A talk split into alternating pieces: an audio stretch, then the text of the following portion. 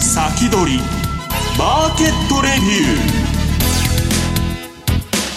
皆さんこんにちは石原潤です。リスナーの皆さんこんにちは辻るなです。この時間は楽天証券プレゼンツ先取りマーケットレビューをお送りしていきます。パーソナリティは現役ファンドマネージャーの石原潤さんです。よろしくお願いします。はい、石原さんたった今、はい、あのエンディングで言おうねって決めたんですけどもう最初に最初に言っちゃいましょうか。時間なくなっちゃった。来週あの楽天証券楠木社長が、はい、えー、満を持してこの番組に登場されるということで、はい、来週ご出演いただきます、うん、どういう話音楽の話じゃないいやいやちゃんとしたあの証券業界の話をねちょっと突っ込んで聞いてみようかなと、はい、いうことになってるんですけどまあどういう話するかまだ全然考えてないんですけどね、はい、私は。なので、来週も楽しみにしていただけたらなと思います、そして今週は番組の前半は楽天証券経済研究所チーフアナリスト今中康夫さんのご登場、そして後半は楽天証券経済研究所シニアマーケットアナリストの土田正幸さんをゲストにお招きします、はい、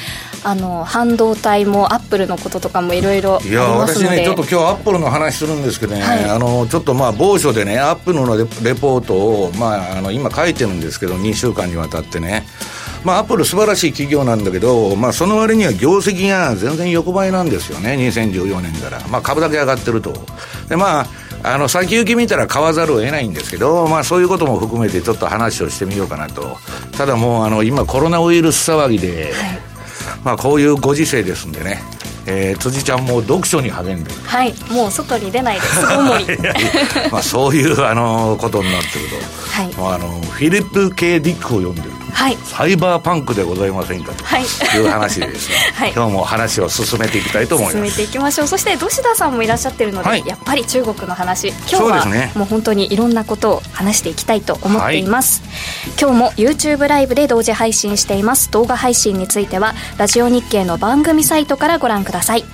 それでは番組を進めていきましょう。この番組は楽天証券の提供でお送りします楽天証券は取引手数料が安いんです。すべての投資信託で買い付け手数料が無料。また、すべての国内 ETF、国内リートの信用取引手数料が無料。その中でも、国内 ETF101 銘柄は、現物取引も信用取引も取引手数料完全無料。一部の米国 ETF も買い付け手数料0円になりました。さらに、デイトレ向け信用取引、1日信用なら、どんなに取引しても取引手数料無料。そして何より、1日定額コースなら、現物取引も信用取引も1日50万円まで取引手数料が無料なんです。楽天証券はお客様により良い投資環境をご提供します。詳しくは楽天証券手数料で検索。楽天証券の各取扱商品等に投資いただく際は、所定の手数料や諸経費等をご負担いただく場合があります。また、各取扱商品等は価格の変動等によって損失が生じる恐れがあります。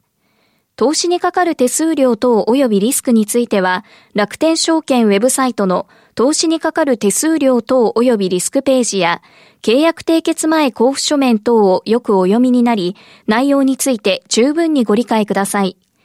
金融商品取引業者関東財務局長金賞第195号楽天証券株式会社明日から役立つ注目銘柄明日から役立つ注目銘柄。ここからは楽天証券経済研究所チーフアナリストの今中康夫さんに伺っていきましょう。よろしくお願いします。はい、よろしくお願いします。今日はですね、半導体製造装置セクター、決算の重要ポイント5社分まとめていただいたんですが、もう資料の一番最初に、かっこ新型コロナウイルスが流行るまでという中書きがあるので、はい、もう流行ってるんじゃないまだ流行ってないんですか今中さんなのであのこの新型コロナウイルスのところ今中さんがどう考えているのかをまず先に伺いたいと思います、はい、はい、えー、まずですねこれ流行るまでと書いたのがあ結局、昨年の10、12月期の決算ですね、うん、えー、これがまずどうなってい、えー、いったのかということです。その半導体設備投資でいうと、10 12月期、えー、最新のロジック半導体への設備投資、非常に活発だった、えー、7ナノ、5ナノの増強新設装置投資ですね、えー、これが活発だったということですね。でこの延長線上に見えるのが3ナノの投資、えー、これがいずれ始まるだろうと、おそらく来年にも始まるだろうということなんで、ロジックは非常に強い状況です。それからメモリーで難度型フラッシュメモリー、これも再開になっていると。いうこと。DRAM がまだなんですけども、えー、メモリーも一部、えー、始まったということ。それから、あの、EUV 露光装置ですね。えー、これの据え付けが、えー、特にロジック半導体のラインで活発になっていると。いうことです。なんで、えー、半導体設備投資もどんどん最先端の方に行っているということです。で、1、3月どうかというとですね、えー、このコロナウイルスがもしなかったならば、えー、前工程、後工程とも多分会社計画上乗せになっているはずです。うんえー、あの勢いが非常に強いということです。で、この勢いで、えー、来期になだれ込むということですね。えー、そういう状態になっただろうと思います。で、このコロナウイルスの影響でどうなるかというと、この本来だったら上乗せ、会社計画に対して上乗せになった部分が、えー、来期に繰り延べになるかなと。で、繰り延べですから、来期上乗せになるかなということですね。えー、ですので、えー、最終的なトータルの、例えばスマートフォンの生産計画、半導体の生産計画は変わりないということです。うん、どっかで作らないといけないということですね。じゃあ、このコロナウイルス、えー、どうなのかと。これですね、そのまだ、えー、明確に、えー、分かってないことが多いんで、これ全く私の、えー、試験ですけども、症状だけ見ると、これ、風邪でしょということですよね。風邪、えー、インフルエンザ。今永さん、風邪もひかないらしいですけど、ね、インフルエンザというまで、えー、いかない。えー、で、実際に、えー、致死率2%。で、高齢者の方が集中的に、えー、症状が出て、えー、亡くなっている。で、亡くなっているのはなんでかっていうと、治療法がないからということです。うん、新しいあの未知のウイルスなんで、えー、そういうふうになってしまっていると。ところが、若い人は感染していても、えー、症状が軽い、あるいは症状そのものが出ない人っていうのが多い。これは多分風邪でしょうということです、まあ、だから余計流行っちゃうっていうのはあるんですけどね、そうでしょうねもありますからね。えーうん、でですね、えー、じゃあ、日本どうかというとですね、多分あの感染している人があ街中歩いてる状態には 多分なってると思うんですけども、えー、じゃあ、それでパンデミックになってるかなと。いうと、現状なってないわけですよね。えー、それはなんでかっていうと、あの症状が出ないと、あるいは あの症状が出ないまま治ってる人があ多分いるんだろうと、えー、いうことなんで、まあ、正直なところを、この2、3か月のうちに収束するんじゃないかなと、もしそうならなかったらごめんなさい、はい、えー、それはあらかじめ謝っておきます、はい、えー、全くこれは私のあの寝言だというふうに？受け取っていただいて結構なんですけども、あのー、あまりこれでですね、えー、この先、例えば半年、1年続くような話かというと、えー、それは多分そうじゃないんじゃないかなというふうに、えー、思います。で、ちなみに、まあ、じゃあ、なんか、あの、SARS の時と同じイメージですか ?SARS の、あの、あんな激しいイメージじゃないですよ。あもっと軽いもっと軽いです。もっと軽いです。あの、普通の、あの、我々が知ってる風邪でですね、えー、例えばそれをそのまま風邪ひいて、高齢者の方がそのまま医者にも行かずほっといたら、それは肺炎になって死にますよ。なるほど。えー、そういう人は、あの、高齢者になればなるほど多いですよね。うん、あ若い人でも、あの、風邪がこじらしたらですね、やっぱり肺炎になるわけなんで、あの、それは、あの、そういう風邪に対して、あの、対処療法を、が分かってるから治るわけです相場的には2003年の時はもう3月頃で収束したじゃないですか、ええ、ばーっとそこからもちゃくちゃ上がったと、え、今回もそういうイメージですか？そういうイメージですね、はあ、えー、そういうイメージでいいと思います。あの要するに風だとすれば暖かくなると、うん、収まって、きますんで、あのあのですね、そもそもですよ、その諸外国が日本をずいぶんですね、えー、批判しているようなんですけども、はいあのアメリカでインフルエンザで1万2000人死んでるということを忘れていらっしゃるんじゃないかなと。ということで、半導体1、3月アップル関連なども含めて混乱は起こっているけれども、これが次、上乗せされそうだっていうことですね。えー、と混乱が起こって、えー、減産になっている部分が、えー、4、6月から以降、上乗せされるということですね、多分そうと考えておいていいと思います、はい、それからもう一つですね、アップルを過大評価しないでくださいというのが私の意見です。はい、それはあのまずアメリカあの、中国で起きている現象を申し上げるとですね、えー、中国国内にある電子部品の工場、半導体の工場では、えー、生産現場に混乱が起きています。これは事実です。えー、やはりあの工員が集まらないということ。工場稼働してないということですあの稼働はしてるんですけど、稼働率が落ちてます。あなるほど、えー、それから物流も混乱してます、うん、あの動いてはいるんですけども、やっぱりあの稼働率が落ちてると。強引にアップルストア開けてましたけどね。と、うん、いうことですね。それでですね、あのアップルを過大評価しないでくださいというのはですね、うん、今、アップルを買っている人たちは、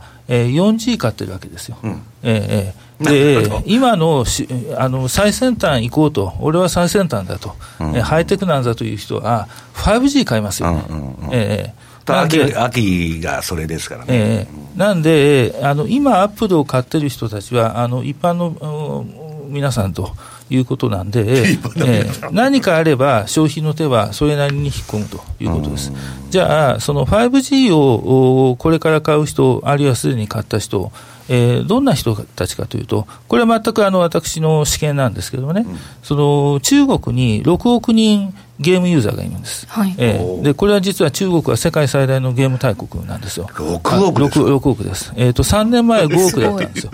えー。それがこの3年間でさらに1億人増えた。で、えー、この人たちの大体99%が、あの、あれですね、スマホゲーム、それからパソコンのオンラインゲームです。なるほど。あの日米ヨーロッパの市場とは相当違います、全く独自の文化ですね。日本の秋秋葉原みたいな感じの流行り方なんですか？あそういうことでもない、若い人がやってるわけで。いや、若い人がやってますよ、あの戦略ゲームが多いですね、で高額課金あり、で画像はあのフル CG のコンピューターグラフィックスの CG フル CG? フル CG ですね、スマホゲームでフル CG ですね、あの日本のアニメを持っていっても流行りません、えー、えー、ある意味で世界の先端、あもう完全に CG なんですか、えー、CG ですね、えー、ある意味で世界の先端ですね、であのお金出してアイテム集めて、敵に打ち勝つと。えー、そうするとみんなに自慢するという、えー、あのこれは文化の違いです、いい悪いの問題じゃありません、文化の違いですね。で、そういうゲーム文化を持っているわけですよ、じゃあ、その人たちが今、何を買おうかということになれば、それは 5G ですよ、5G スマホですよ、うん、えー、やってるゲームのパフォーマンスがその場で、えー、上がってきますから、うん、えー、この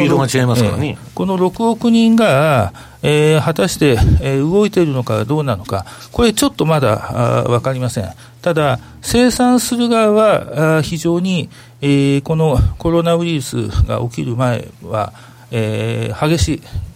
あの積極的だったんですよ、はい、で今も積極的なはずです、うん、ただ、このコロナウイルスで実際にその部品の調達 に多少支障が出て、えー、セットセットの組み立て工場にもちょっと支障が出てという形なんで、うん、1、3月少し、えー、スローダウンしている面は、えー、あるかもしれませんけども、じゃあその分は、じゃあ4、6月以降、うん、えー、やはり、えー、ガンガンやってくると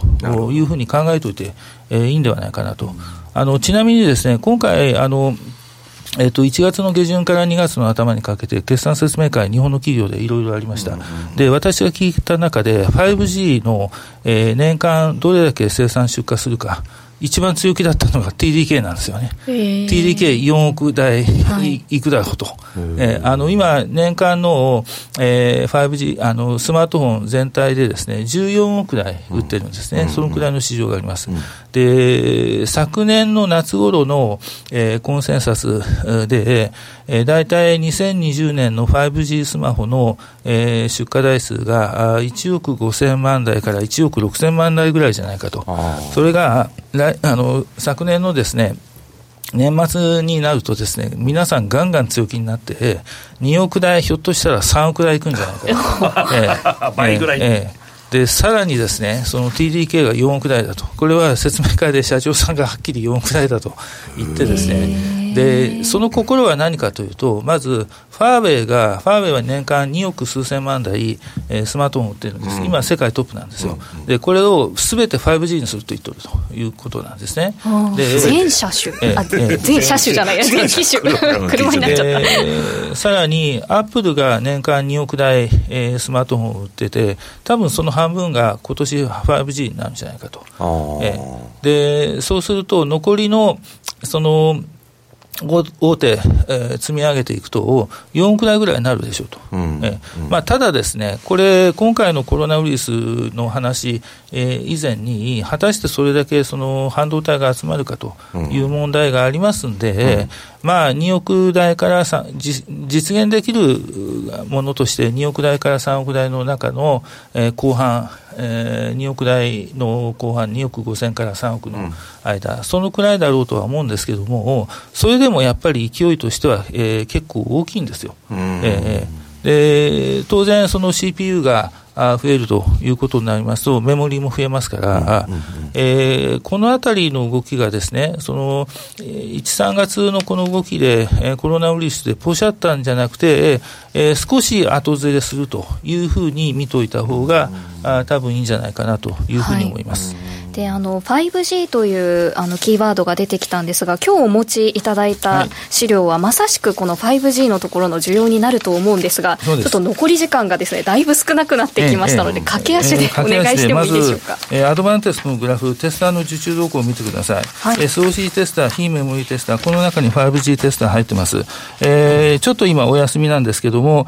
13月あるいは4、6月からまた回復してくると思います。で今メモリーテスターが回復してきました。えー、これ高速メモリー DDR5 という新しいメモリーテスター、これ年初から生産が少しずつ始まっているわけなんですけれども、これ向けのテスターが回復してきてますということです。はい、えー、アドバンテスの全社受注だから次のページ、4ページ見ていただきますと、えー、回復傾向にあるということですね。はい、それから後工程でディスコ、えー、これですね、出荷額を見ていただくと上向きなんですよ。あの、この決算って、えー、研修基準、うん、相手の工場に据え付けて動くかどうかチェックしてということなんですが、うん、ディスコの出荷額見ると、もう明らかに上向きになってきていると。ディスコの製品っていうのは世界中の半導体メーカーのほとんどに据え付けられてますんで、これが今の半導体工場の稼働率を表しています。完全に上向きになっているということです。えー、それから次、ディスコの月受注高、過去最高の時点にかなり接近してきてるんですね。いきなりです。えー、昨年の10、12、それから1、3に、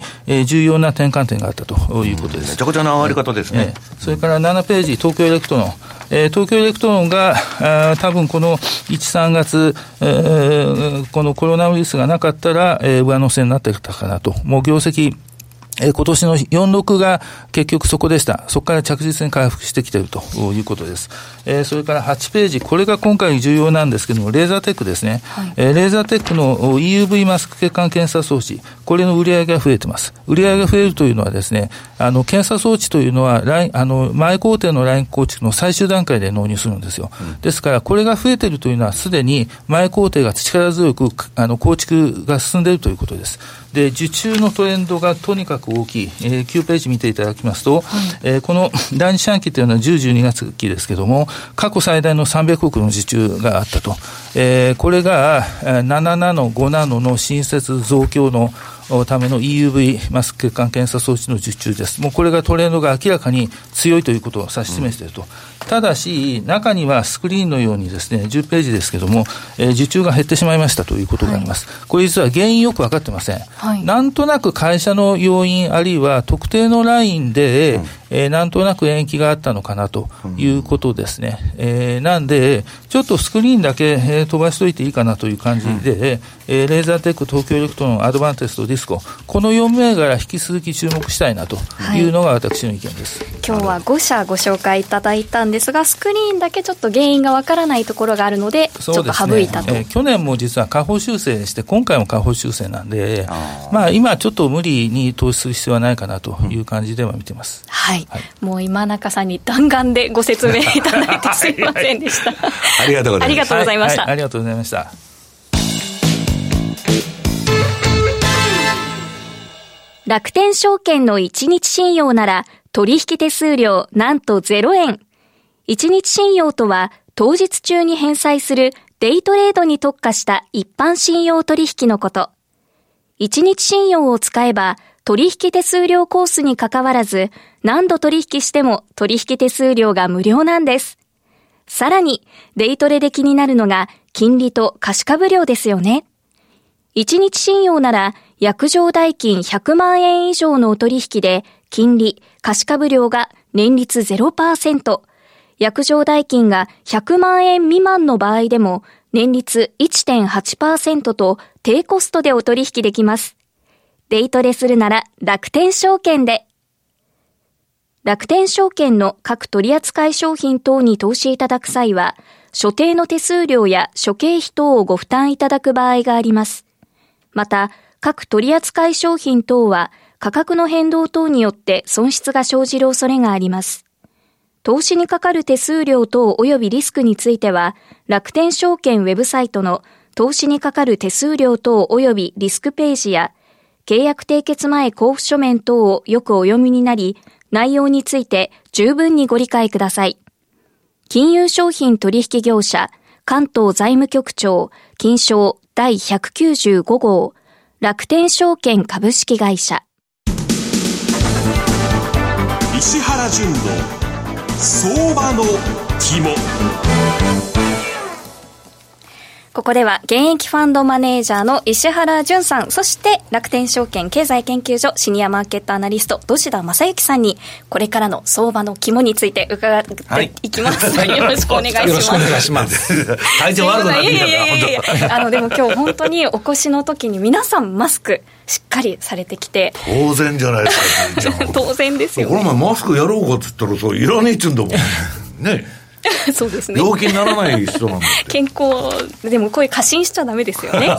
ということで。来週休んでたりして。いやいや、やめてください。ということで、今日最初は新型コロナウイルスの感染者数と死亡者数です。これ、けど、このグラフ、うん2倍になってますよね、先週の時から、うん、もうね、見れば見るほど増えてって、まあ、鈍化とか言われてるんですけど、まあ、この前、土井さんが出た時も言ってましたけど、まあ、発表されてる数字が本当なのかどうか何もわからないと。ただね、一応まあ、これ、アメリカのあの、ホップキンス大学の、まあ、出とるのをみんな見とんですけど、まあ、ほとんど中国と日本と、なんだこら、まあ、ここら辺に固まっててですね。で、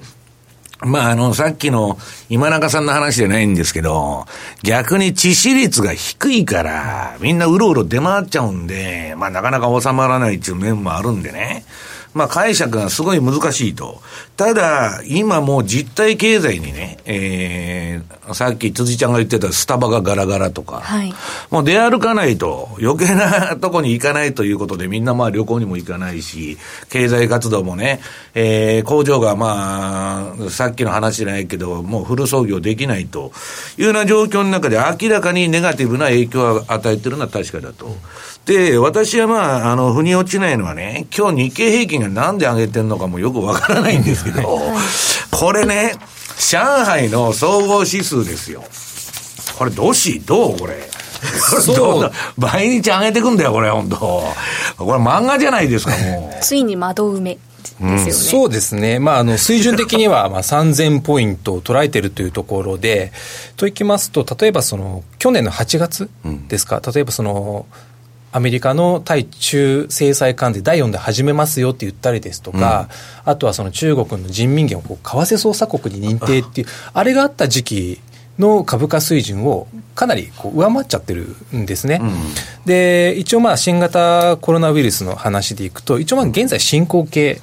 ではあるんですよ。うんうん、となってくると、まあ、この現在進行形の中で、まあ、日経平均も2万4000円から2万3000円、うん、でまた2万4000円がとこまで戻すみたいなところありますんで、だと不安を先取りして、まあ、だーって下落して、で今度は期待を先取りして、株が戻してたわけですよね。となってくると、その後、じゃあ実際どれくらい経済に影響を与えたのかというのを、まあ、答え合わせしていくことだと思うんですよ。うん、となってくると、まあ、揺らいだ気持ちの、まあ、値幅2万4000円、2万3000円の、まあ、その正の値幅の中でですね、うん、その入ってくる報道を受けて、まあ、落ち着きどころをまあ探っていくっていう状況なのかなという、そんな感じですよね。だからまあ、危機にしたってね、はい、本当にこれがね、昔のせあのスペイン風邪とかあんなみたいなパンデミックになったら、全振りになっちゃうわけ、相場。はい、なら、ゴールドも売られるんですよ。ところが不安だけあって、まあさっきの話じゃないけど、まあ季節が終わったらなんとかなるだろうと。はい、なると逆に金上がるんですよね。